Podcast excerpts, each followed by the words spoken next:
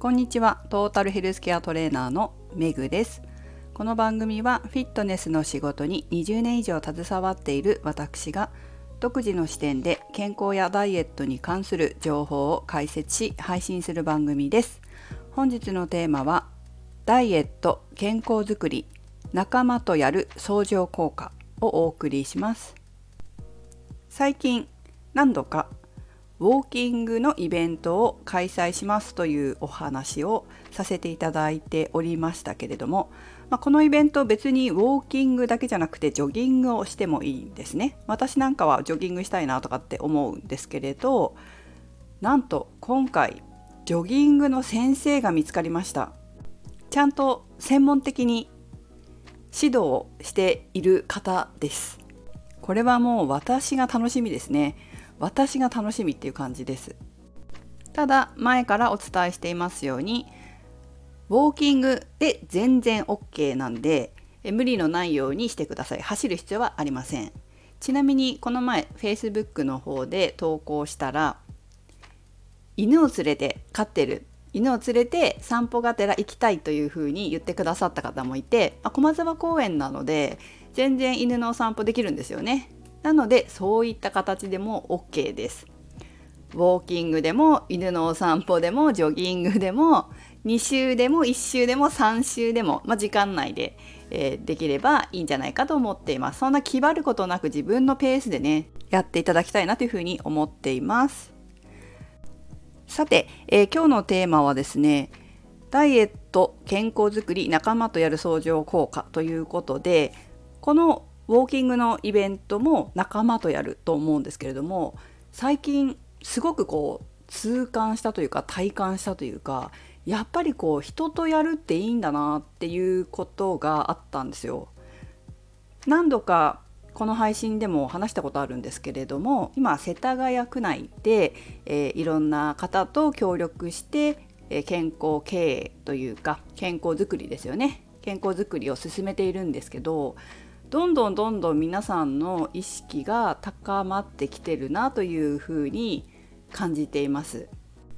意識が高まっているだけじゃなくて実際に結果をいろんな面でねいろんな面で結果を出し始めている話も聞くので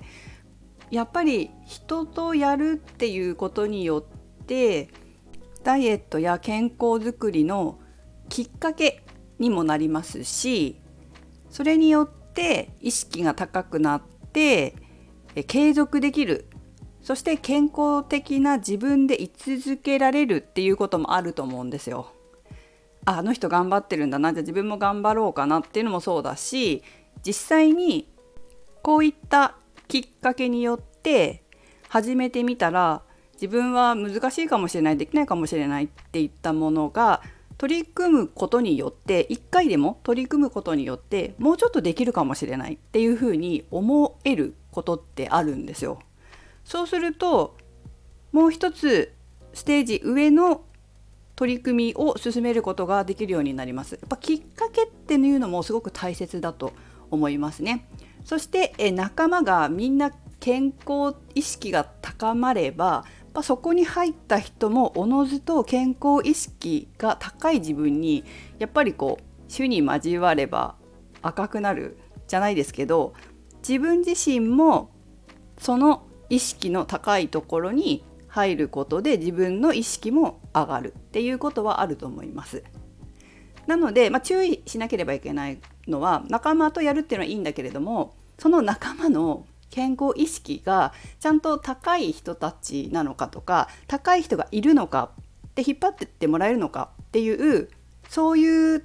ところは大事かなと思うんですよ。この前も話しましたけれど友達と一緒に健康づくりやダイエットをするのはいいんだけれども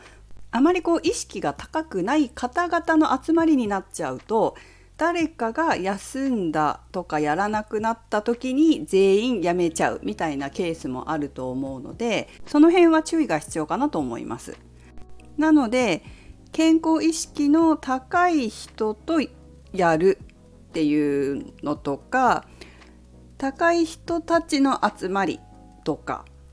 そしてそれが仕組みになってて続けられる環境があるっていうとこに行くのは大事かなと思います。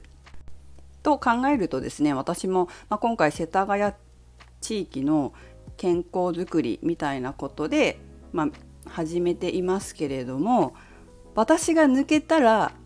みんな辞めちゃうような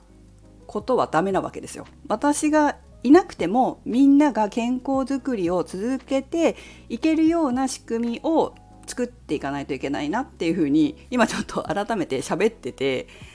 感じましたね。そうだなと思って私が辞めたらみんな辞めちゃうみたいなのはダメだと。いかに私がいなくてもみんなができるような環境を整えるかっていうことが大事かなと気がつきましたね喋っててね。それは私のあのテーマですけど是非皆さんはそういう意識の高い方の中に入ったり意識の高い人がいるところに行ったりして継続してできるようにしていただければと思います。やはり相乗効果って大きいと思います。ということで是非皆様のダイエットや健康づくりにも仲間を作って役立てていただければと思います。それではメグでした。